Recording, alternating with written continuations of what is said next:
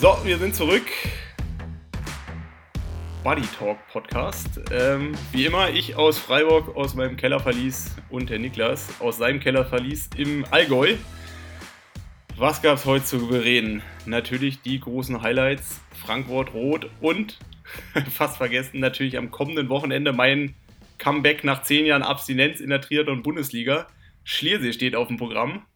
Wer kennt es nicht? Hoch zum Spitzingsattel und oben jetzt mittlerweile noch fünf Kilometer laufen. Aber als der letzte überlebende Dinosaurier, der beim letzten, bei der letzten Austragung von der Bundesliga vor zehn Jahren schon am Start gewesen ist, bin ich dieses Jahr auch wieder mit dabei. Aber ähm, ja, das ist eigentlich nur, das ist eigentlich, das ist eigentlich äh, nur, nur kurz dazu.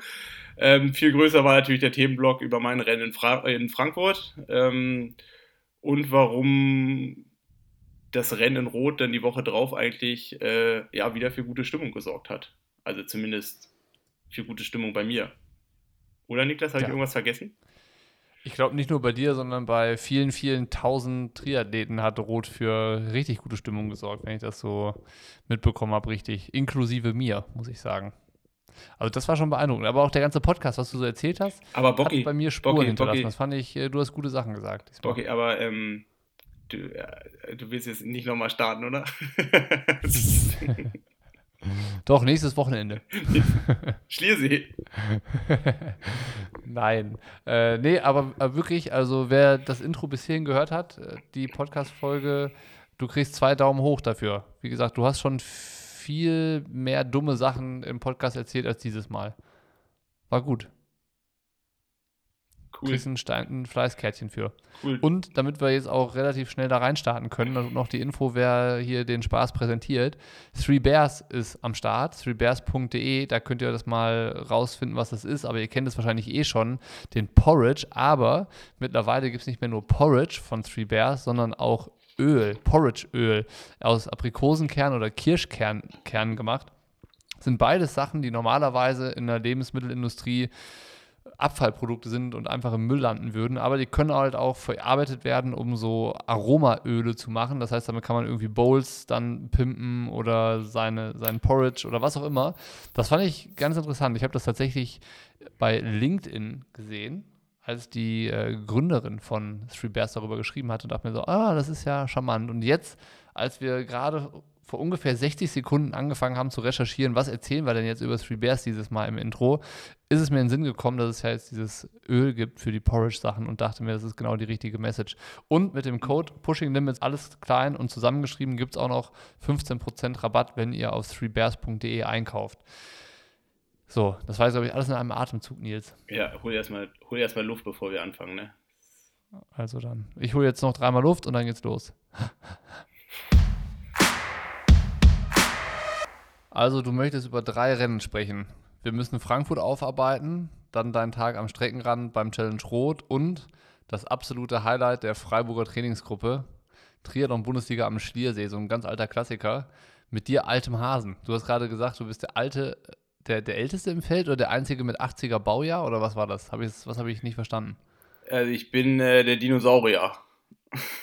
also so, es gibt noch ähm, also ich glaube, ich bin der Einzige, der bei der letzten Austragung von vor zehn Jahren, 2012, auch schon mit am Start gewesen ist, Triathlon Bundesliga. Und Richard Murray äh, ist der nächstältere und der ist, glaube ich, drei oder vier Jahre jünger wie ich. Und der Schnitt ah, ja, ist so, ähm, der Schnitt hat das Millennium nicht überlebt äh, oder erlebt. überlebt. Also, also so. Zum, zum, Glück stellst du dich der Aufgabe Triathlon Bundesliga und dann auch noch über die Sprintdistanz. Ja, Nee, ähm, Warum? Ehrlich gesagt, als ich so, so vor einem halben Jahr mal gelesen habe, dass es wieder zum Schliersee kommt, oder dass Schliersee wieder eine Station wird, habe ich gedacht, das ist eigentlich nochmal eine ganz gute, äh, ganz gute, ähm, ja, ganz gute Möglichkeit, Stand, da auch was zu machen. genau, also ich habe mich ja schon vor zwei, drei Jahren dem Team aus Berlin angeschlossen und habe halt auch immer gehofft, ähm, dass ich da mal irgendwie zweite Liga starte, dass es da irgendwie mal reinpasst, weil ich einfach so ja, so ein bisschen Gaudi, so ein bisschen natürlich auch äh, sinnvoll, dass man da nochmal, ähm, ja, alles nochmal noch mal gezeigt bekommt, wie es dann geht, was man, was sich ja dann über die Jahre so ein bisschen auch abnutzt. Ja, und jetzt war das so durch die Gegebenheiten am Schliersee, das ist ja nicht so das klassische Bundesliga-Rennen, wird, also hoffentlich. Dadurch, dass ja da ein Berg äh, quasi drin ist. Also man schwimmt quasi unten 750 Meter, fährt dann direkt zu dem ähm, Anstieg zum Spitzingensattel hoch und der ist halt vier Kilometer lang und hat knappe 400 Höhenmeter. Also das sind schon 10 Prozent mhm. oder so im Schnitt. Also man muss schon auch äh, ganz gut da ins Pedal treten und das wird, denke ich mal, dazu führen, dass es jetzt nicht das klassische Bundesliga-Rennen ist, sondern dass der ähm, Anstieg des Feld halt ganz schön in die Länge zieht und dass man dann auch, wenn man von hinten kommt, noch die Möglichkeit hat, nach vorne zu kommen und ähm, dem Stress dann in der zweiten Wechsel Wechselzone aus dem Weg geht. Also für dich als alte Bergziege genau das richtige Terror, um aufzutrumpfen gegen die Jungs aus Freiburg. Ja, ich will den Mund jetzt nicht zu weit aufreißen, aber ich habe es ja gerade schon angedeutet in unserem äh, Vorabgespräch. Die letzten drei Male, die ich da war, war ich jeweils mit der ersten Gruppe oben. Ähm, und äh, vor zehn Jahren hat man mich ja dadurch auch Mr. Spitzingsattel genannt. Äh, es weiß halt heutzutage niemand mehr. ist auch gut so. Ich, ich, rechne auch wirklich nicht damit, dass ich da irgendwas verteidige und dass ich da oben irgendwie ankommen werde. Aber ähm, also ja, wir hoffen schon, dass du da oben mit ankommst, aber vielleicht nicht unbedingt als Erster. Ja, also, also ich hoffe, dass ich oben ankomme, ja. ähm, ja, also irgendwo, ich glaube, da habe ich früher, so vor 10, 15 Jahren, so für mich entdeckt, dass ich vielleicht auch ein bisschen Radfahren kann. Ähm, und dadurch, dass das Rennen ja irgendwie so ein bisschen immer speziell ist, habe ich da irgendwie auch Lust zu. Und es ist natürlich jetzt ja. auch für mich eine ganz gute Chance.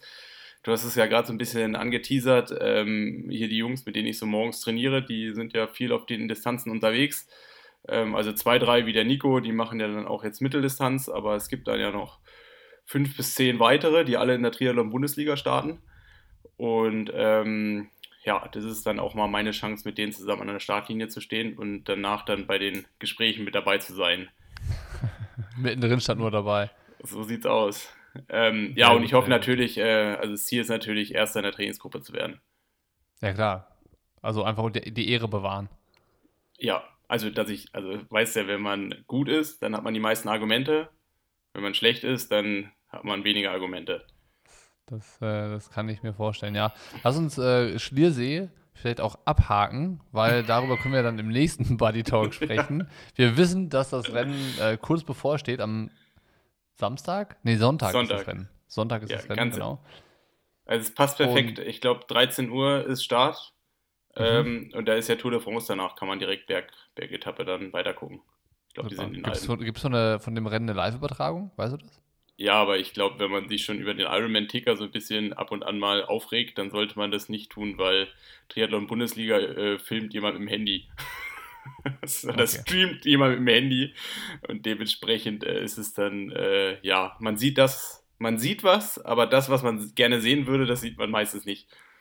Also wenn man richtig Bock drauf hat, dann kann man das Rennen am Sonntag auf jeden Fall live verfolgen. Ja. Gut. Triathlon, Haken, Bundesliga, whatever. Haken an die Geschichte. Wir fangen äh, jetzt, wir haben vollkommen falsch angefangen eigentlich. Wir hätten jetzt natürlich eigentlich mit dem Stillsee enden sollen, aber haben wir das zumindest mal geklärt. Spulen wir zurück. Ironman Frankfurt. Das war auch das letzte Mal, als wir im Buddy Talk zwei Tage vor dem Rennen aufgenommen haben. Da warst du relativ optimistisch für einen guten Rennentag. Kam dann irgendwie nicht ganz so. Also ich würde sagen, ich habe das Rennen ja von zu Hause verfolgt und bis Kilometer drei beim Laufen dachte ich mir, das wird ein richtig gutes Rennen und Kona-Slot, check. Äh, also habe ich komplett anders wahrgenommen, leider. also so, ähm, äh, ja, auch bei Kilometer 3 war ich jetzt nicht so mega optimistisch, weil man ja dann weiß, wie man sich dann irgendwie fühlt. Ähm, meine Probleme haben irgendwie schon beim Schwimmen angefangen. Also ich habe so, ich habe so wie so Krämpfe bekommen die ganze Zeit beim Schwimmen. Also es war eine komische Schwimmsituation, dadurch, dass der Lukas Voigt das Feld ja so ein bisschen in die Länge gezogen hat, äh, gab es quasi dahinter so eine relativ große Truppe, die sich so nach zwei Kilometer gefunden hat und da ist das Tempo so richtig eingeschlafen. Und das war, ähm, normalerweise würde ich sagen, das war jetzt nicht gut für mich. In dem Fall war es aber gut für mich, weil ich habe da irgendwie, ich war so der letzte, vorletzte in der Gruppe und ich habe schon angefangen, so zwei, dreimal meine Krämpfe so rauszudehnen und habe dann mhm. angehalten, habe hab quasi gedehnt und bin dann das Loch wieder zugeschwommen. Und das habe ich so zwei, drei Mal gemacht und da habe ich mir jetzt noch nicht weiter bei gedacht. Ähm, aber ja, das ist beim Laufen dann jetzt nicht in so einer Krampfform gekommen, aber halt so die ganze hintere Kette, die hat halt einfach nicht so mitgespielt, wie ich das ganz gern gehabt hätte. Ist das ein und, bekanntes Problem oder war das jetzt so zum ersten Mal, dass es aufgetaucht ist? Ja, ich sag mal so, also so in der Form hatte ich es noch nie gehabt. Ähm, also so jetzt gerade so im Schwimmen, also beim Schwimmen, dass ich da dann Krämpfe bekomme. Also ich habe sicherlich im Wettkampf schon mal Krämpfe gehabt, aber dass ich da richtig anhalten musste, das hatte ich eigentlich auch noch nicht. Ja. Ähm, ja, beim Laufen war es ja dann, wie gesagt, weniger Krämpfe, sondern eher so eine äh, Muskulatur halt einfach nicht so gewollt.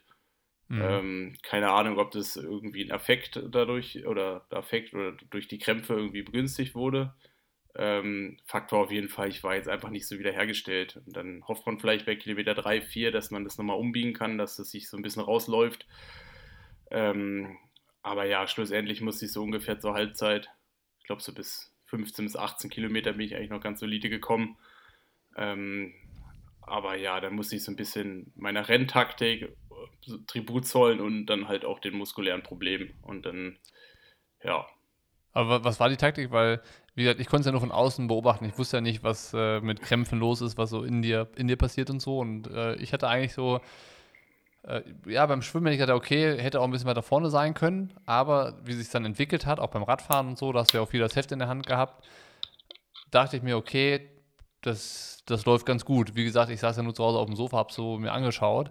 Ähm, deswegen ist ja jetzt interessant zu, zu erfahren, was war die Taktik und was würdest du vielleicht im, Nachhinein jetzt mit dem Wissen, wie das Rennen gelaufen ist, anders machen? Oder gibt es einen Fehler, den du ausgemacht hast? Also wie sieht deine Analyse von dem Rennen aus, äh, das am Ende jetzt dann nicht so erfolgreich war, wie du es dir erhofft hast? Ja, ist, ähm, ich meine, man hat, also man kann ja nur das beeinflussen, was man selber in der Hand hat. Ähm, also sicherlich für die ganze Situation war es jetzt nicht vom Vorteil, dass jemand mitgemacht hat, der quasi nur eine Radrunde gefahren ist. ähm, mhm. Also mit dem Lukas Voigt, der ja quasi von vornherein gesagt hat, er fährt halt nur eine, eine Runde Fahrrad. Und das ist er ja dann auch quasi vorne in der, die waren zu zweit, dritt, zweit. Die sind zu zweit zu dritt, quasi. Zu zweit und ganz am Ende ist nur noch einer übrig geblieben, der genau, hergefahren ist. Genau, am Anfang waren es glaube ich fünf. Die zwei, drei haben wir relativ schnell eingesammelt. Lukas hat ja dann eine Runde gemacht und dann den anderen hatten wir so bei 130, glaube ich. Ähm, und das hat das Rennen schon so ein bisschen beeinflusst, dass es, ähm, dass wir halt äh, ja relativ großen Rückstand hatten. Und dadurch, dass das Tempo so beim Schwimmen eingeschlafen ist, waren wir hinten halt einfach ein paar zu viele. Also wir waren ja dann knapp 20, 25 Leute. Und ähm, ich hatte eigentlich richtig gute Beine auf dem Fahrrad ähm, und habe das auch mehrmals zu meinen Gunsten nutzen wollen, was halt auch meine Taktik war. Ähm, wer noch bessere Beine am Anfang hatte, war der Christian Hogenhaug. Und ähm, ja, eigentlich habe ich schon irgendwie drei, vier, fünf Mal gedacht, wir haben uns abgesetzt. Also der Hogenhaug, dann der ähm, Kutni, der hat noch relativ viel gemacht, der Schweizer. Ähm, und dann war eigentlich immer noch ein, zwei andere dabei. Aber meistens waren wir so vier, fünf Leute, die sich dann so abgesetzt haben und wir hatten jedes Mal irgendwie eine Lücke. Und jedes Mal habe ich gedacht, jetzt, jetzt kommen wir da weg, jetzt kommen wir da weg. Und es hat halt nie so richtig funktioniert und ähm, irgendwie habe ich mich da so ein bisschen mit aufgerieben. Also der Hogenhock war dann nochmal ein Stückchen stärker und es war dadurch halt immer so, es ist schnell geworden, es ist wieder langsam geworden. Und da habe ich mir eigentlich so, und es war auch vorher schon die Taktik, ähm, dass ich auf der zweiten Hälfte ähm, eigentlich so ein bisschen Alarm machen wollte. Und es ist natürlich nicht jetzt in meinem Interesse, dass wir dann zu 20 Leuten in die Wechselzone reinkommen. Ähm, Gerade es waren dann auch zwei, drei Leute dabei. Ähm, gerade jetzt wie zum Beispiel jetzt mit Dennis Chevreau ähm, äh, und auch der Mignon, der jetzt Dritter geworden ist, von dem ich halt wusste, okay, die, der Chevreau ist schon mit einer der stärksten Läufer, also da gibt es jetzt nicht viel, die schneller laufen wie der. Ähm, da ist natürlich, da muss ich meine Chance irgendwie vorher nutzen. Ähm, und ich habe dann Anfang zweiter Runde eigentlich alles nochmal in diesen Anstieg reingesetzt. Ähm, also der erste längere, ich weiß gar nicht, wie der heißt. Ich glaube, es ist ja nicht, also der vor The Hell, da gibt es ja so einen, der so Du, Heartbreak Hill war, glaube ich, dieses Jahr nicht dabei und das ist auch schon äh, der einzige, den ich vom Ironman Frankfurt von der Radstrecke beim Namen kenne. Ja, ja, ich, ich weiß gar nicht, ob das sogar Hühnerberg, whatever. Also der, der ähm, relativ am Anfang kommt, so nach 20 Kilometern auf der Runde. Ähm, und der zieht sich relativ lang. Ähm, Und da haben wir auf der ersten Runde schon mal was äh, probiert. Ähm, es hat halt nicht funktioniert, weil halt alle noch zu frisch waren. Und in der zweiten Runde habe ich gedacht, so jetzt lege ich da alles rein, was ich habe. Ähm, es hat auch geklappt, also auch so von meinen Wattwerten. Das habe ich in einem Ironman auch noch nie gemacht. Ähm, ich bin da aber zehn Minuten komplett drüber gegangen, in der, in der Hoffnung, dass ich danach dann davon profitieren kann. Ähm, und es war dann wieder genauso. Ich meine, wir waren dann vielleicht nicht mehr 20 Leute, sondern nur noch 10 danach. Ähm, aber es ist natürlich dann schon frustrierend. Also irgendwann reibt man sich so ein bisschen auf und dann merkt man dann halt auch, okay, wenn man dann wieder in dieser Gruppenkonstellation ist, irgendwann schläft halt das ganze Tempo ein. Und dann hat dann die Energie, die man ähm, investiert hat, die verpufft dann irgendwo. Und war das ungefähr der Moment, wo dann Boris Stein auch vorbeigekommen ist? Nee, das war noch viel später. Also, ich, also als Boris, also wir sind dann eigentlich noch relativ gut, so bis 120, 130 gekommen. Dann haben wir ja auch den Spitzenreiter irgendwann eingeholt, den, den, den Briten. Und dann gab es ein richtiges Durchatmen. Dann war eigentlich klar, okay, heute passiert hier nicht mehr viel. Ähm, und ehrlich gesagt, ich habe mit Boris auch gar nicht mal gerechnet. Also ich wusste irgendwann, dass er so 5, 6 Minuten hat. Und Boris hat so kurzen, kurzen Prozess mit uns gemacht. Es war so diese, ich, ich bin da gerade dritte Position gefahren, habe so ein bisschen gehofft, so, ja, okay, ähm, irgendeiner will es jetzt schon machen. Und dann war der so weit vorne, dann ja, da war das Moment. Das hast du auch in der Übertragung im Fernsehen gar nicht mitbekommen. Also die Kamera war dann bei euch und eine war bei Boris. Und dann hat die lang, relativ lange auf Boris draufgehalten, in dem Moment, wo er noch vorbeigefahren ist. Und dann waren ja. sie halt noch ein paar Minuten bei ihm. Aber du hast halt im Fernsehen überhaupt nicht gesehen, dass halt der vorbeifährt und wegfährt. So, ich dachte halt so, ja, man kennt das ja, da kommt einer von hinten und dann wird ein Gang hochgeschaltet in der Gruppe und dann ist da so ein neuer Zug, der sich entwickelt. Und dann dachte ich mir, ja, da werden schon irgendwie ein paar hinten dranhängen. Und dann irgendwann kam der, der nächste, die nächste Zwischenzeit und da hatte Boris dann schon irgendwie knapp zwei Minuten rausgefahren. Da ja. mir, ja, okay, der hat der tatsächlich richtig ernst gemacht. Ja, ich meine, wir haben am Abend dann ja noch so ein Frustbier zusammen getrunken. Wie so bei so einem schäbigen Döner da am Bahnhof. Ähm, ja, also ich meine, schlussendlich äh, hat Boris halt auch erzählt, dass äh, er quasi durch das komplette Schlachtfeld, was ähm, vielleicht dann ich auch so ein bisschen verursacht habe an dem Anstieg, dass er da erstmal durchfahren musste und 20 Leute, ähm, gehen wir mal davon aus, dass jeder 10, 12, 15 Meter Abstand hält, ähm, sind ja dann doch auch irgendwie 300, 400 Meter, ne? Also so, mhm. das fährst du ja nicht einfach so vorbei. Und ähm, und ja, der hat dann schon, er hat gesagt, er hat schon ewig gebraucht, bis er mal bei uns gewesen ist. Und als er uns dann gesehen hat mit allen drum und dran, hat er halt ganz klar da irgendwie eine Attacke gesetzt. Und ähm, mhm. ich meine, er hat seine Auswertung ja halt auch ähm, online gestellt. Also so, wenn dann jemand bei Kilometer 145 noch 5 Minuten 380 Watt fahren kann, das ist schon, äh, ja, ähm, das ist schon, das ist schon, das ist schon nicht von schlechten Eltern und sicherlich, also die Attacke, die ich vorher gesetzt habe, die war auf einem ähnlichen Niveau, also ein bisschen anders gesetzt, ein bisschen länger und anfangs ein bisschen noch härter reingegangen. Ähm, aber klar, bei 140 ist dann nochmal eine komplett andere Geschichte. Und da war es dann eher so dieses, ich habe am Anfang gedacht, so, ja, jetzt fährt hier noch irgendjemand. Und dann, wenn, dann, wenn du schon so 10, 20 Sekunden hast und du siehst ja, wie schnell der fährt, dann weißt du halt auch, jetzt reicht nicht 380, sondern jetzt muss ich 400 whatever fahren, um dann die Lücke wieder zu schließen. Und das war dann auch klar, okay, das ist, äh, der hat uns jetzt quasi Schachmatt gesetzt für den Moment. Ähm, klar muss man jetzt auch sagen, für ähm, sieben Leute in dem Feld ähm, war es ja auch das Beste, nicht mitzufahren. Also die waren ähm, am Ende des Tages ja dann vor ihnen im Ziel. Dementsprechend und ähm, ja, Boris ist da halt einfach auch eine Maschine auf dem Fahrrad. Also so fährt dann erstmal ja. sechs Minuten zu und nochmal vier Minuten raus, fährt zehn Minuten schneller wie der zweite. Äh, das ist schon, ähm, das ist schon eine Hausmarke und das können dann halt auch nicht so viele. Also selbst wenn man es gewollt hätte. Wie ging es dann für dich weiter? Also du bist ja dann in der ungewollten Gruppe, wie du es gesagt hast, vom Rad dann doch gestiegen. Und wie ist es dann beim Laufen, wie hat sich entwickelt?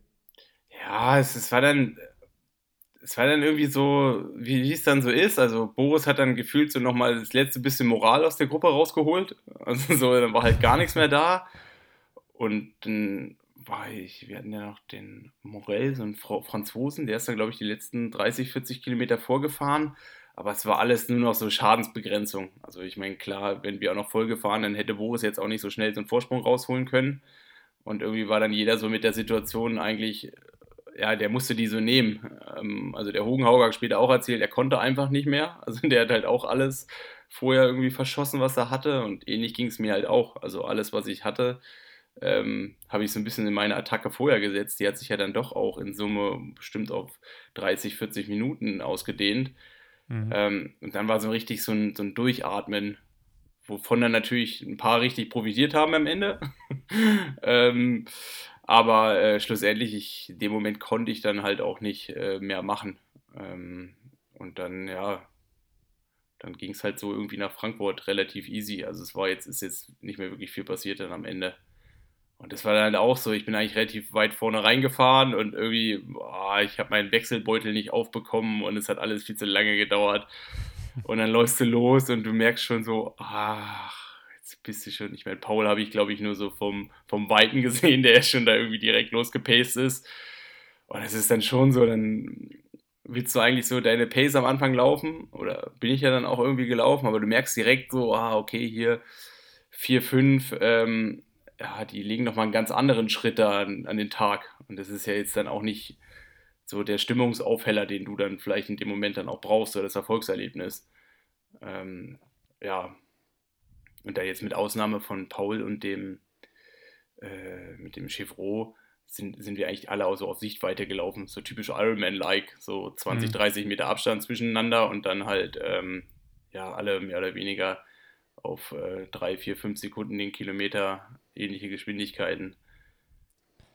Aber dann, normalerweise ist ja dann im besten Fall so, dass es sich dann für dich nach vorne verschiebt beim Laufen. Also, dass du dann konstant deine Pace läufst und irgendwann fängst du halt an, Plätze nach vorne gut zu machen. War ja jetzt nicht so. Also, du hast gesagt, so, ja, es lief schon irgendwie mit so einem käsigen Gefühl irgendwie los, das Ganze. Und bei Kilometer 3, 4, 5, wo ich noch gedacht hätte von zu Hause, ja, das wird irgendwie klappen mit dem guten Ergebnis und der Kona-Quali, hast du gesagt, du hast schon was anderes realisiert, dass es halt nicht der Tag ist so. Ähm, wie war dann so die Dramaturgie des Marathons? Erzähl mal. Ja, Drama war es, also der Spannungspunkt, der war eigentlich wenig da. Also es war dann, ähm, ich bin relativ lange noch so einen konstanten Stiefel gelaufen, eigentlich immer so, ich weiß gar nicht, so 6, 7 so rum, würde ich jetzt mal schätzen. Ähm, und ich glaube, das Einzige, was noch passiert ist in der ersten Stunde, irgendwann hat mich der Hugenhauk wieder zurück überholt. Also das war der Einzige, den ich mal überholt habe.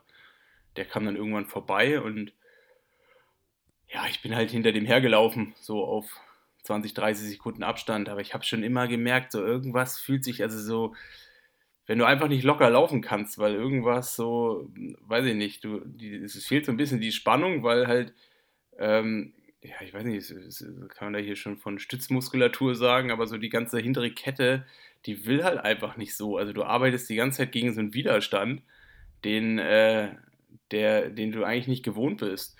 Ja. Und ähm, aber wo kam, wo kam der her? Also, das ist ja auch das Thema, das ja einfach mit den Krämpfen und das ganze Rennen, das sich das so ein bisschen begleitet. Neues Problem, aber konntest du ausmachen, woran es lag, woher es kommt? Ja, keine Ahnung. Also, ich könnte jetzt noch nicht mal sagen, sind es jetzt die Krämpfe gewesen oder so? Oder, ähm, ich meine, vorher habe ich mich alle, habe ich mich gut gefühlt. Und klar habe ich jetzt dann auch mich dann so mal informiert, was man so machen kann gegen Krämpfe. Also, jetzt gerade dann so, so die klassische, so Kalium, Magnesium, Therapie, ähm, was ich jetzt einfach mal pro forma mache. Ähm, aber ich weiß nicht, ob das miteinander zusammenhängt oder ob mhm. ich auf dem Rad halt einfach, ich meine, 180 Kilometer in so einer Position fahren, ist dann doch immer wieder auch ein, äh, etwas, was man dem Körper dann zumutet. Und äh, der will halt danach eigentlich kein Marathon mehr laufen. Und eigentlich ähm, muss man ihn davon jeden Schritt überzeugen, dass man das aber doch machen will. Ähm, ja, und ähm, ja, irgendwann ist es dann halt immer so in einem, in einem Marathon, wenn du so eine Mischung hast, so dass der Körper halt nicht so will, wie du willst, ähm, kommt man halt zu so einem Punkt, wo man so ein bisschen selber so auch an die Wand läuft. Und ähm, ja, das ist so bei Kilometer 17, 18 geworden. Und dann war eigentlich so, ja, ich sag mal so Mitte, Anfang dritter Runde, also so bei 32, 33, äh nee, 22, 23 war dann auch so also der nach Ofen, der zweiten Runde, Anfang dritte Runde. Ja, war dann auch so der Ofen aus. Also ich habe dann auch gemerkt, so ich, ich krieg's einfach nicht mehr so richtig hin. Mhm. Da bin ich dann ja auch, habe dann auch viel Zeit verloren und bin dann eigentlich auch zurückgereicht worden. Und dann war eigentlich klar, so ab 26, 27, ähm, heute geht es dann irgendwie nur noch um, ums Ziel zu kommen. Und dann ähm, habe ich in dem Moment mir dann auch erstmal so zwei, drei Minuten so zum Verschnaufen gegeben. Ähm, bin dann, habe dann auch angefangen, mehr zu gehen. Ähm, ja. Und Aber weißt du noch, was du in dem Moment gedacht hast? Also, du hast ja dann realisiert, so hast ja gerade gesagt, ja, heute hier geht nichts mehr. Und äh, dann hast du die Entscheidung getroffen, das geht jetzt noch ins Ziel. Weißt du noch, was du gedacht hast in dem Moment oder was du gefühlt hast so? Also was ist in dir, vor, in dir vorgegangen? Boah, ist total schwer zu sagen. Also irgendwo ist man ja trotzdem noch in diesem Film drin, dass man so, so blöd wie es ist, aber die ganze Zeit so dieses Making Ground, wie auch immer, jeder, jeder Meter, den man halt macht, den, der zählt halt erstmal. Das hat man ja irgendwie so drin. Also du kannst ja in dem Moment auch keinen, ähm, du kannst ja auch nicht gescheit irgendwie ein Gespräch führen oder so, wenn dich jemand irgendwie was fragt, sondern du bist ja irgendwie, irgendwo bist du nicht mehr im Wettkampf drin oder nicht mehr in dem Wettkampf, den du dir, den du dir erträumst oder den du dir erwünscht oder für was du auch trainiert hast, aber du bist ja trotzdem noch in dieser Wettkampfsituation drin. Ähm, ja, ich meine, klar ist dann irgendwie so, ist dann irgendwie Enttäuschung drin, wenn du eigentlich merkst, so, jetzt hat man wieder so viel investiert und jetzt hat es wieder nicht irgendwie so funktioniert, wie ich mir das erhofft habe. Eigentlich gab es jetzt nichts, was vorher so vorher den Anschein gemacht hat, dass, als ob es nicht funktionieren könnte. Also so, und das ist natürlich schon irgendwie was, was dann, was dann einen auch in, in so, in einem dann irgendwie so drin ist. Also wo man einfach ja. denkt, so, das, ist, das muss doch jetzt ja einfach nicht sein. Also so, das ist doch, eigentlich will man jetzt hier kämpfen und will sich richtig wehtun und will hier ähm, da irgendwie mitfighten. Ähm, und dann äh, ist man wieder da und äh, ja, muss es so für sich dann noch ganz gut beenden oder muss dann für sich selber für das Rennen auch einen Schlussstrich ziehen. Ähm, oder halt, halt eine, eine Finishline dann irgendwann. Ähm, aber ja, das ist, irgendwie ist da so ein bisschen Leere dann halt drin. Also es gab trotzdem eine positive Sache, von der du ähm, mir relativ direkt nach dem Rennen erzählt hast. Also wir haben ja über das Rennen so direkt noch gar nicht so ganz viel gesprochen. Aber eine Sache hast du gesagt, das war richtig gut zu merken, dass die Leute an der Strecke, und in Frankfurt ist ja bekanntermaßen immer viel los, dich halt voll supportet haben. Und du hattest äh, gesagt, das war irgendwie so wie ein bisschen neu für dich, dass du, du warst dann irgendwie Platz erst dran 13, 14, dann warst du um Platz 15 unterwegs und so. Und du hast gesagt, ja, ich hatte, du hast, glaube ich, gesagt, ich hatte das Gefühl, denen ist vollkommen egal, auf welchem Platz ich bin. So, stimmt das? Ja, schon. Also ich meine, klar, dann irgendwann ist man, äh, irgendwann geht es ja dann doch wirklich nur noch um das Finish drin und irgendwie ist es dann halt auch, wo ich so sage, ja, man will ja nicht in so einer Situation sein und du, es ist ja schon so, dass man sich dann auch, ähm, äh, also man ist ja dann als Profisportler derjenige, der quasi für diese ganze Show da auch verantwortlich ist. Also derjenige, der quasi äh, ein geiles Rennen machen will, der halt auch zeigen will, was er kann und natürlich halt auch drumherum dieses ganze irgendwie möglichst Spannung, Spannung da dem, für das Rennen irgendwie erzeugen und halt das dann halt irgendwie abliefern. Ähm, und ich sag mal, wenn man dann als Profi das irgendwie nicht so hinbekommt und dann eigentlich auch so merkt, okay, heute habe ich mit der Show eigentlich relativ wenig zu tun, sondern es geht heute nur noch um meine eigene persönliche Show. Das ist ja dann schon eher so ein Gefühl, ähm, wo man sich in dem Moment ähm, ja, bist du dann ja irgendwie verletzlich und du schämst dich ja irgendwie so dann auch dafür. Also du schämst dich ja jetzt nicht für das, was du dann machst, weil du gibst ja irgendwie alles. Aber trotzdem ähm, ist es ja so, so dieses, du musst dir ja eingestehen, dass du das, was du dir vorgenommen hast, an dem Tag halt nicht abrufen kannst. Also du hast mhm. irgendwie dein Ziel in dem Moment da nicht erfüllt.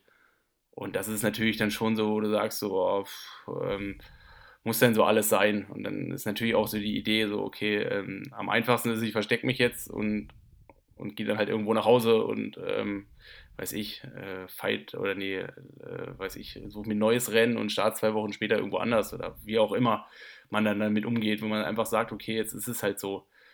Ähm, ja, und in Frankfurt war das dann schon so und ich meine, klar, dann auch durch die Aktion, die wir dann drumherum gemacht haben und sicherlich dann auch durch den Podcast, dass viele dann so auch den Weg dann verfolgen, den ich ja so auch gehe und dass ich mhm. da auch ja auch meine Einblicke irgendwo auch zeige, ist dann schon nochmal krasser geworden, wie viel mich dann so direkt erkannt haben und wie viel mich dann auch so aufgemuntert haben. Und ich meine, früher wäre das halt wirklich so was gewesen, was mich dann einfach so genervt hätte. Das ist dann eher so dieses, äh, das wäre wie so ein Spießrutenlaufen gewesen. aber und dann kam halt irgendwann der Punkt, gerade so in der vierten Runde, was ich dir ja auch gesagt habe, dass das schon krass war, dass das in dem Moment jetzt gar nicht darum ging, ähm, dass ich so die Show liefer, sondern dass ich mit dem, was ich mache, auch eine, zwar eine kleine Show und eine individuelle Show, aber dass ich denjenigen halt immer noch ermutige und dass ich dem halt immer noch äh, Spaß ist vielleicht das falsche Wort, aber dass ich immer ihm noch irgendwas vermittel und der halt auch immer noch so gerne anfeuert und gerne einen unterstützt und dass mhm. es in dem Moment jetzt gar nicht um den Sportler geht, sondern dann vielleicht um das Scheitern und vielleicht auch um die um den Mensch, der ich ja dann irgendwo dann auch dahinter bin. Mhm. Und das war halt schon krass. Also das, ich meine, ich habe es jetzt auch dann irgendwie extremer aufgenommen, ähm, weil es halt auch so viel war. Also es war wirklich viel. Ähm, und vorher war es dann schon immer so, ich meine, klar, wenn ich, wenn es dann mal nicht so ge gelaufen ist, ist Südafrika läuft sowas halt anders ab, ne? Oder halt in Brasilien, da, da kennt ich halt kein Schwein. Ähm, und jetzt habe ich das in der Form eigentlich wirklich zum ersten Mal erlebt. Und das war schon, mhm. schon krass. Also auch, wenn man danach denkt, so, okay, äh, so schlimm und so schlecht ist Triathlon jetzt eigentlich gar nicht. Also eigentlich ist es ja schon irgendwie, ähm, ja, es haben alle irgendwie das gleiche Problem und so dieses, dass es halt irgendwie nicht funktioniert. Das Problem haben fast sogar wahrscheinlich mehr, wie das dann alles funktioniert an so einem Tag. Und deswegen ja, stimmt, ja. kann man sich dann aus jeder Perspektive vielleicht dann auch ganz gut da reinversetzen. Was bleibt denn jetzt übrig von dem Rennen? Also du bist ja da hingegangen mit dem Ziel Kona Quali, den Platz ja. zu holen. Jetzt äh, startest jetzt den nächsten Anlauf. So was bleibt übrig von so einem Rennen wie jetzt Frankfurt? Hast du da schon so, so Schlüsse draus gezogen? Also wir wissen, jetzt kommt Schliersee, aber dann ist äh, das Triathlon ja doch noch irgendwie jung. Also ich glaube, was erstmal komplett hängen bleibt, ist auf jeden Fall, wenn du nach der vierten Runde abbiegst und dann dieses riesengroße Zieltor siehst auf dem Römer und dann, ich will jetzt nicht sagen, dass in dem Moment das erste Gefühl war, ja, dafür hat es sich jetzt gelohnt, noch 42 Kilometer irgendwie durchzumachen, weil das, das hat dann doch auch ganz schön wehgetan. Aber es war schon krass, ähm, also es war schon, also der Ziellauf war schon krass. Also selbst als äh, Dritter, 13., 14. da irgendwie ins Ziel zu torkeln, und dann halt irgendwo auch äh, ja, enttäuscht zu sein. Aber das war schon, äh, das war schon einer so der krasseren Sachen, die hängen bleiben. Also so, ähm, wie gesagt, das kann, also ich will jetzt nicht sagen, das kann mir keiner mehr nehmen. Also dafür war das jetzt auch zu, äh, zu sehr halt es nur durchgebracht, aber es war schon so, wo ich sage, das ist auf jeden Fall gut zu wissen, dass das in Frankfurt am Ende auf einen wartet. Sagen okay. wir es mal so. Ähm, ja, was ist noch hängen geblieben? Also ich meine, klar, ähm, klar ist es halt immer ein Ziel gewesen, nochmal nach Hawaii zu kommen und, oder ist es auch immer noch ein Ziel, nach Hawaii zu kommen und da dann halt äh, nochmal in die Top 10 reinzukommen, beziehungsweise ich würde halt auch so weit gehen zu sagen, ich will halt eigentlich auch nur nach Hawaii, wenn ich meine Chancen für eine Top 10 dann auch sehe. Dementsprechend habe ich Frankfurt jetzt losgelöst von Hawaii gesehen. Also, ähm, mhm. was ich ja auch zwei, dreimal schon gesagt habe, es ging jetzt für mich nicht um die Quali, sondern es ging für mich um eine gute Leistung und da bin ich dann so, ähm, kann ich dann so optimistisch sein, dass ich sage, wenn ich halt eine gute Leistung mache, dann habe ich auch ein Ticket. Also dann das sollte das eine führt zum anderen, ja. Genau, dementsprechend ist jetzt die Enttäuschung über die verpasste Quali, die ist jetzt eigentlich gar nicht so riesengroß. Die Enttäuschung über das Rennen, dass das nicht geklappt hat, die ist viel größer. Und ich sage halt mhm, auch, ich habe hab jetzt mehrere Anläufe gehabt, um in Oktober nach Hawaii zu kommen. Ähm, schlussendlich habe ich es jetzt auch nicht verdient. Also so, also so, sowohl sportlich nicht, als auch, ähm, ja, ich habe dreimal alles irgendwie auf den Kopf gestellt.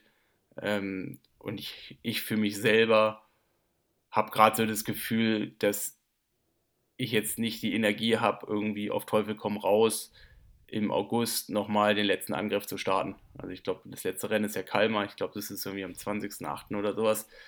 Das wäre halt in vier Wochen oder so, wo ich so sage, ich meine, so ein, ich habe ich hab Rot dann auch als Verarbeitung eine Woche nach Frankfurt gebraucht, um überhaupt das Thema Triathlon ein bisschen positiver wieder zu sehen. Also so. das war jetzt tatsächlich äh, das, auf was ich äh, hinaus wollte. Ähm, ob Rot da irgendwie zu beigetragen hat, sich nochmal anders darüber Gedanken zu machen, wie es weitergehen soll. Ja, sicherlich habe ich seit Rot auch die Idee mit Kalmar schon zwei, drei Mal noch im Kopf drin gehabt. Und ähm, lässt sich, dann schläft man auch schlechter. Ähm, aber ich denke halt einfach so, das, das, das wäre so ein Glücksritterschuss. Also so, das wäre so, klar kann das, kann das klappen. Ich habe jetzt auch keine Ahnung, wer da startet ähm, und wer nicht startet.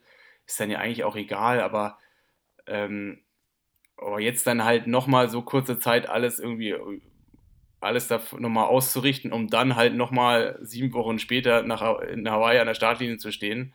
Äh, ich meine, wir alle kennen die Preise ja, die da gerade herrschen. Also so, also so ist es dann halt das, was ich dann, äh, was ich dann machen will. Also so, ähm, mhm. und ich meine, ich habe anfangs ja gesagt, oder, dass wenn ich nach Hawaii will, dann will ich meine Chance auf eine Top Ten sehen. Und das ist so das Ziel, was ich als Profi mit äh, in Hawaii jetzt irgendwie, ähm, was, was, was so mein Ziel ist. Und wenn ich halt sehe, okay, ich bin jetzt vielleicht nicht in der Fassung, der Verfassung dafür, dann muss ich auch nicht in Hawaii noch, noch mal ins Ziel kommen oder das nochmal sehen oder weiß ich was alles. Dafür habe ich das schon viermal gemacht. Ähm, mhm. Ähm, ich meine, es soll jetzt nicht sein, dass ich mit der Insel abgeschlossen habe, sondern ganz im Gegenteil, sondern es ist so dieses, ähm, das ist das, was seit 2017 mich ja eigentlich jedes Jahr aufs Neue irgendwie motiviert, dass ich es halt nochmal schaffe, in die Verfassung von damals zu kommen. Und äh, es ist dann halt doch eine Achterbahnfahrt, die ziemlich kompliziert ist, die ziemlich schwierig ist, ähm, die jetzt sicherlich auch nicht leichter wird, weil es kommen jetzt auch äh, extrem junge Sportler noch nach. Also so gerade was in den letzten, so auch gefühlt seit Corona passiert ist, ist nochmal krass gewesen.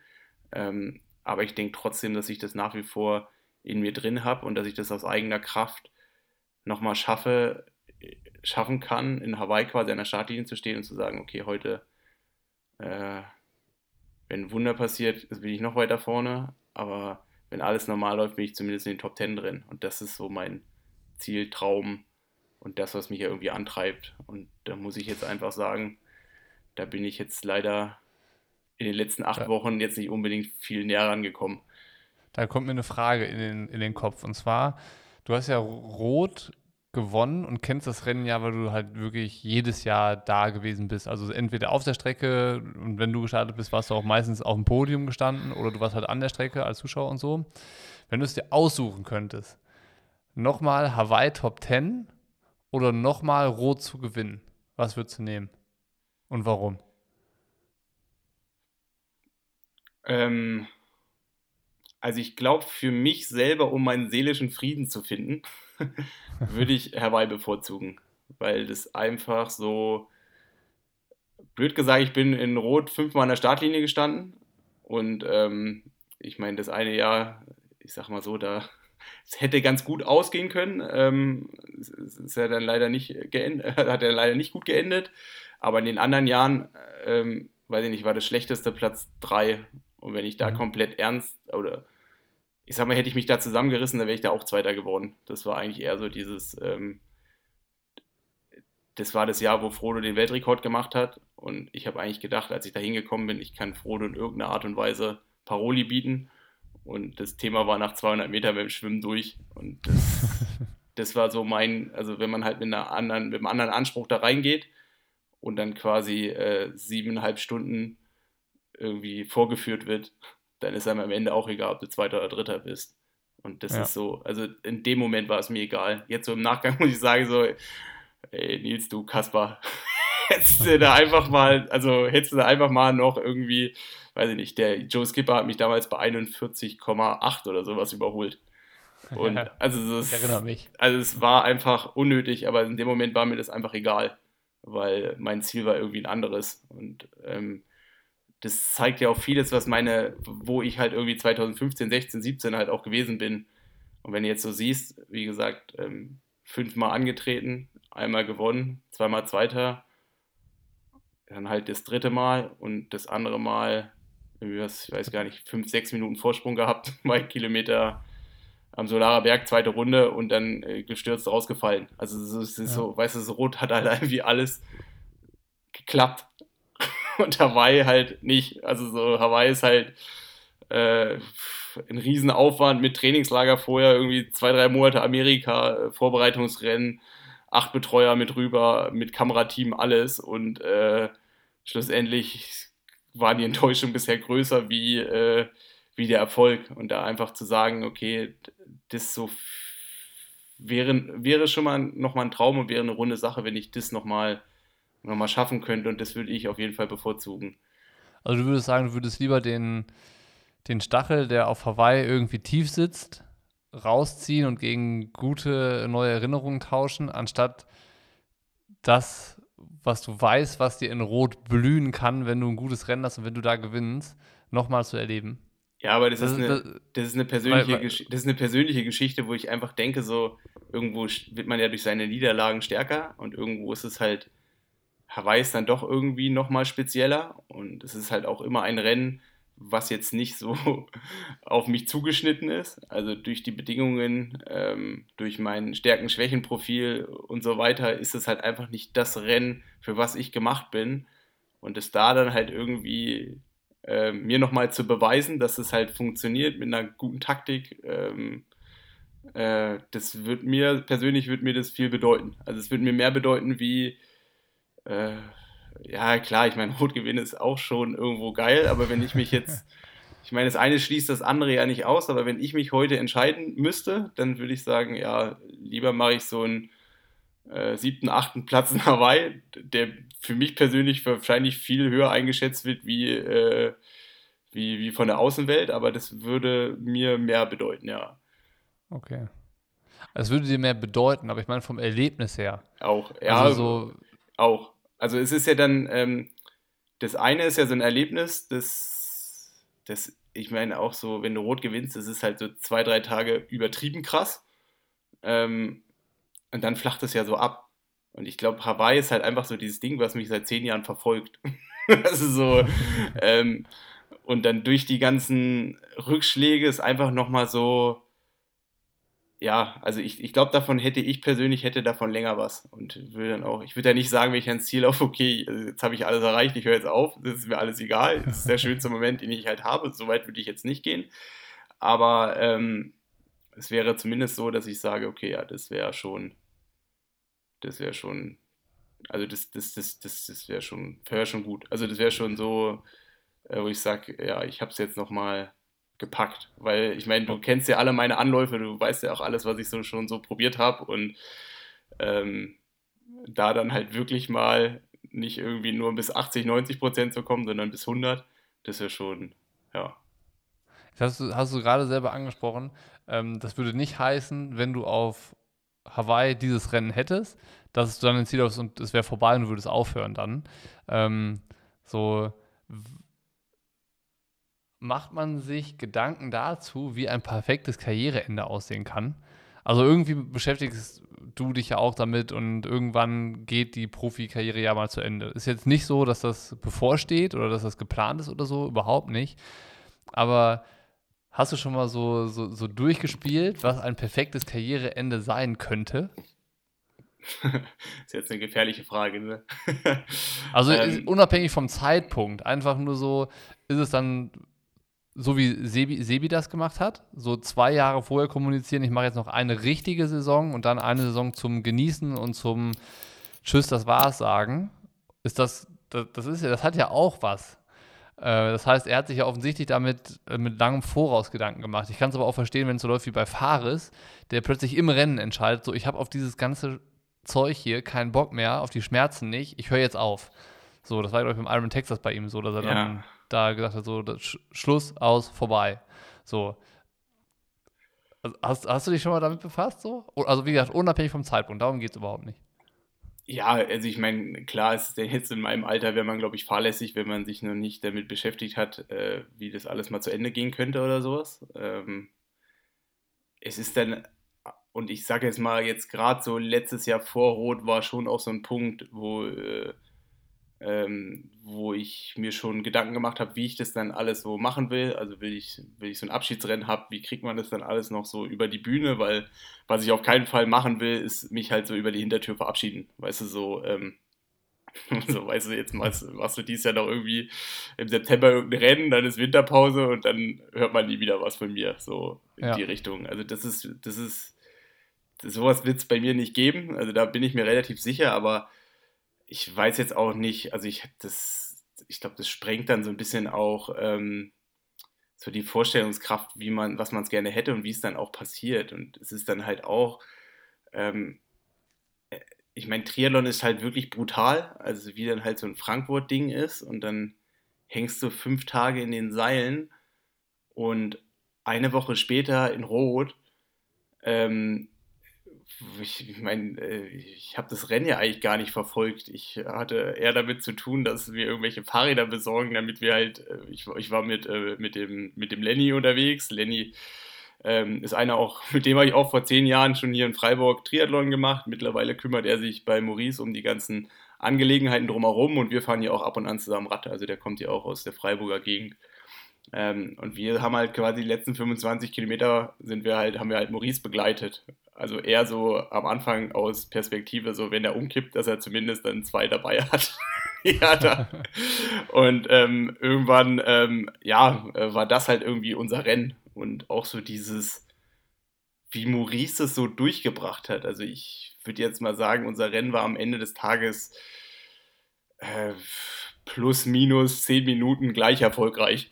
also so, ähm, wir haben beide irgendwie ähm, jetzt nicht den Tag gehabt, wofür wir trainiert haben. Äh, es hat bei, auch bei uns beiden unterschiedliche Gründe, aber es war trotzdem so, das so zu sehen, wie der das so durchbekommt und dann halt dann am Ende noch irgendwie jemanden da probiert abzuspurten, obwohl er halt eigentlich auch schon total hinüber ist.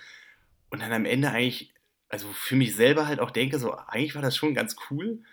Und eigentlich ist Triathlon ja schon auch ganz geil. Und wenn man also dieses Ganze von so einem Event dann auch mitnimmt, ähm, ja, bist du so gefühlt direkt auf einem komplett anderen Niveau. Also so denkst du direkt so, äh, Mist, ich muss mich jetzt doch in Kalmar anmelden. Also so, ich muss jetzt, ich muss dieses Jahr doch noch nach Hawaii und in Rot muss ich nächstes Jahr sowieso wieder starten und ähm, so Geschichten halt alles. Ähm, dass man da in dem Moment dann halt auch einfach merkt, klar ist Triathlon irgendwie ein Event, aber ich glaube, die größte Gefahr für jemanden, der kein Triathlon machen so will und soll, der soll nicht auf so eine Veranstaltung gehen, weil ich glaube, ähm, und ich habe es jetzt auch zum ersten Mal so richtig verstanden, warum am Montag da eigentlich so lange Schlangen sind. Weil die mhm. sind einfach alle noch so, so ein bisschen baller baller von dem, was einen Tag vorher passiert ist. Und dann macht man halt die unüberlegtesten Entscheidungen. ich finde aber, ähm, dass das Rennen aus Zuschauerperspektive fast noch intensiver ist als wenn du startest. Also klar, wenn du startest und du hast einen, einen, guten Tag und du hast voll den Support und das läuft, dann ist es natürlich auch ähm, unvergleichbar. Aber wenn du einfach da an der Strecke bist in Rot, ne, das, das versetzt dich irgendwie in eine andere Welt. Also genau das, was du gerade beschrieben hast, du kommst da, da weg und es dreht sich alles. So, wo kommt diese Euphorie her? Das ist einfach, ich finde, das ist einfach nur, nur verrückt, was in Rot passiert. Ja, vom Rennen kriegst du ja eigentlich nicht viel mit.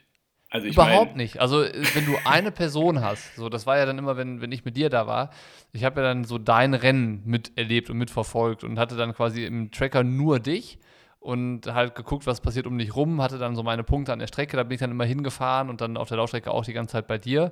Dann hat das Dasein so diesen einen Sinn. Ich verfolge einen Athleten und ich habe eine Aufgabe da. Aber wenn du einfach nur da bist und das Rennen so aufsaugst und du kriegst so alles mit, so, so, so alles, ohne durch irgendwie einen Filter zu gucken, dann ist es halt einfach nur super krass. Ja. Das ja. ist schon abgefahren in Rot. Ja. Nee, es ist, also es war, also es war auch, also ich habe zum ersten Mal einen Athleten so, also eigentlich hatte ich ja gar keine Aufgabe. Also ähm, ich bin ja ähm, bei Lenny quasi so am Abend vorher noch so auf den Zug mit aufgesprungen. Also so, also wie gesagt, der hat Maurice dann betreut und ähm, dann hatte ich, ich habe ja selber so meine Aufgabe dann quasi kreiert. Und ähm, das war halt schon so, ich meine, wir haben beim, wir haben, wir haben auf der Radstrecke halt einmal am Solarer Berg gesehen. und, und äh, wir haben ihn dann halt quasi auch nur die letzten 30 Kilometer gesehen. Aber trotzdem allen, also ich, ich meine, wir haben ja dann auch mehrfach äh, telefoniert, damit du uns ja immer noch mit Informationen versorgst und so vom Fernseher. Äh, ja, aber eigentlich ist es halt wirklich, es ich meine, du bist halt die ganze Zeit nur am Smalltalk, hier und da. Man kennt dann ja doch den einen oder anderen. Ähm, und dann ist man selber so irgendwie so in Ekstase drin und dann ist, sind die acht Stunden halt auch ratzfatz vorbei oder neun oder zehn, whatever, bis zum Feuerwerk. Ähm, das ist schon, das ist schon krass. Und was ist jetzt von Rot übrig geblieben? Weil, wie gesagt, Frankfurt haben wir besprochen. Dann Rot, warst du auch da, standest unter Strom, bist nach Hause gefahren, hast dich aber nicht für Kalmar angemeldet, sondern, äh, wie gesagt, ziehst den Plan mit Stiersee durch. Aber was ist jetzt in Sachen Triathlon-Saison 2022 bei dir noch der Plan? Also auf jeden Fall ähm, habe ich direkt am Montag um äh, die Kinder zum, zur, zur Kita gebracht und saß um 8 Uhr auf dem Fahrrad. also so, es ist schon so, äh, wo ich dann auch dachte, ah, komm, jetzt eine Woche Selbstmitleid ist jetzt auch genug. Ähm, jetzt fängst du mal wieder an und äh, ja, so, ich meine, dann klar, dann irgendwie Montag, Dienstag macht dann keinen Spaß, aber dann schon so Donnerstag, Freitag, Samstag und dann jetzt auch das Wochenende. Ich meine, wir haben halt gerade geniales Wetter und dann merkt man halt schon so, ah, es ist, es ist jetzt irgendwie nur ein Rennen. Also ich meine, klar, es ist dann ärgerlich, wenn man ähm, wenn man dann eigentlich auch weiß, okay, normalerweise ist so eine Saison so, dass es im Sommer ist das Highlight und dann hast du den ganzen Spätsommer bis zum Herbst und trainierst aus nächstgrößere Highlight, dann Hawaii irgendwie zu. Und wenn du halt ähm, das Sommer-Ironman-Ding verhaust und jetzt nicht unbedingt eine Saison ist wie jetzt die letzten beiden mit Corona, dann weiß man ja jetzt eigentlich auch, so, okay, das Highlight ist gewesen, jetzt wird es eigentlich nur noch kleiner das Jahr. Also so, also mhm. es gibt jetzt nichts mehr auf der Ebene Frankfurt-Hawaii, sondern es ist dann schon so, dass es jetzt eigentlich nur noch kleinere Events gibt. Und jetzt muss ich mir halt dann grundsätzlich erstmal so den Plan machen, ähm, also nochmal eine Langdistanz dieses Jahr oder nicht. Also es geht ja dann auch ab Ende August dann wieder weiter, wo ich so, ähm, ja, in der Woche nach Frankfurt gesagt habe, so, nee, dieses Jahr halt nicht mehr ähm, sage ich so, ah, okay, jetzt August auf jeden Fall nicht mehr. Ähm, eventuell dann später, aber da muss ich mir jetzt Gedanken machen, aber es ist dann schon so, dass ähm, jetzt gerade der Juli und August dann tendenziell so Rennen im Hinterkopf sind, die auf jeden Fall einen coolen Charakter haben, ähm, die ich weiß nicht, ob man die als Triathlon mal gemacht haben soll, wie man immer so blöd sagt, aber. Kommt drauf an, welche Rennen du dir vorstellst.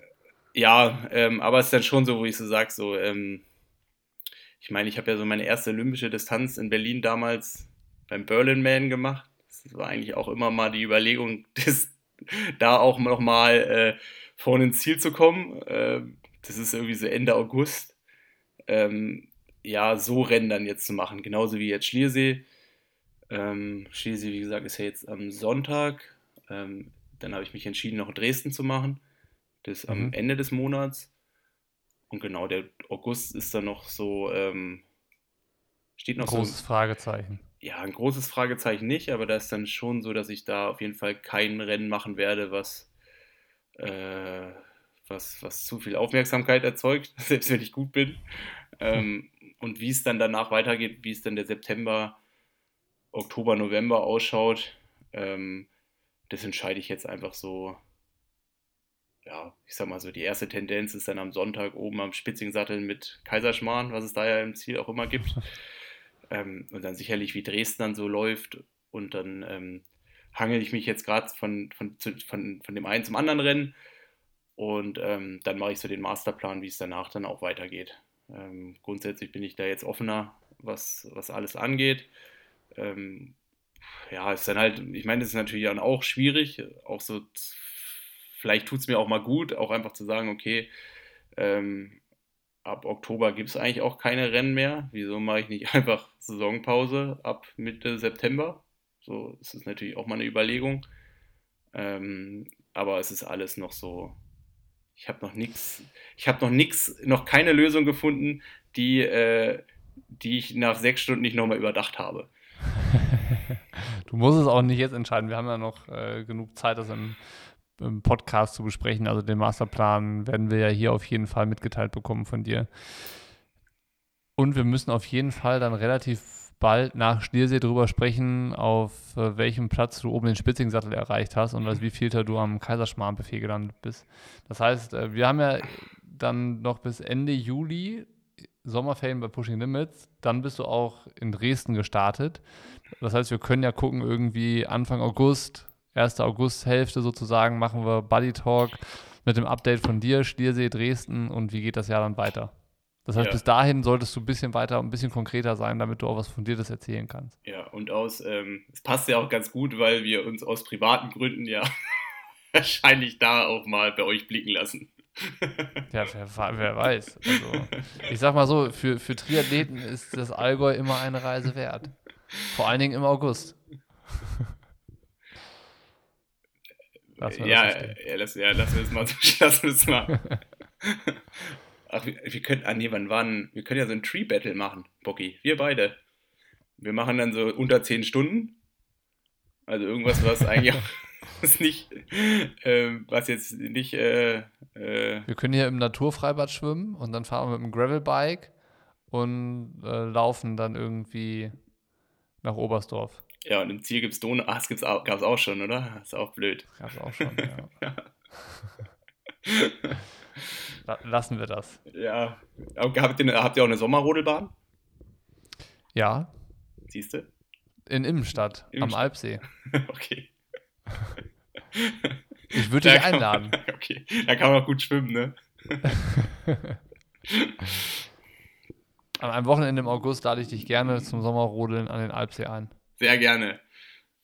Gut. Freue ich mich drauf. Ich mich auch. Und ich freue mich aufs nächste, aufs nächste Mal Podcast mit dir. Aber eins kann ich dir sagen, Bocky, angenommen, äh, ich sollte, ich, ich, ich befinde mich in der, in der vorderen Hälfte am Sonntag oben am Spitzensattel oder im vorderen Drittel. Ja. ja. Dann lasse ich dich vorher schon das wissen. Kann ich dir sagen, denn, denn äh, es gibt ja oben, ich weiß nicht, kennst du, da gibt es ja noch so einen, äh, so einen Club, der heißt Spinnradel. Spinnradel, ja. Klar. ich, ich, weiß gar nicht, ob ich der Einzige bin, der das kennt, weil die anderen waren ja noch nie da. Aber ähm, die anderen waren zu der Zeit, wo du gestartet bist, noch gar nicht auf der Welt oder die durften zu der Zeit noch gar keinen Alkohol trinken, wo so, du da gefeiert hast. So sieht's aus, aber angenommen, ich krieg den einen oder anderen davon überzeugt, dann äh, schicke ich dir an dem Abend noch ein paar Videos. So wie man Ich freue mich drauf. Ja, so, also, wir machen jetzt den Schluss. Komm, das, äh, das artet aus und ich muss zum Abendessen. Sehr gerne. Bocky, äh, war mir eine Freude. Ähm, Wie immer. Genau. Ich würde sagen, ähm, genau, drückt mir alle die Daumen. Da, die habe ich dies Jahr, die, also diesmal ist wirklich nicht können, das ist pures Glück, was ich brauche am Sonntag. du sollst alles Glück der Welt haben. Aber ich, aber es sollen so zwei aus Freiburg sollen auch besser sein, damit sie dir auch mal ein paar Sprü äh, Sprüche nee, drücken und du keine Argumente dagegen hast. Das würde also, ich mir wünschen. Ich werde jetzt nichts Falsches sagen, aber ich glaube, wir sind nur drei. Umso glaub, besser. Das wäre. Ne, wir sind vier. Wir sind vier. Vier sind wir. Vier, nee, fünf. Fünf sind wir. Ah, okay, da wäre ich Mittelfeld. Es werden ja immer mehr. Ja. ja. also komm. Alles klar, Bocky. Schluss für, Schluss für heute. Schluss im Bus.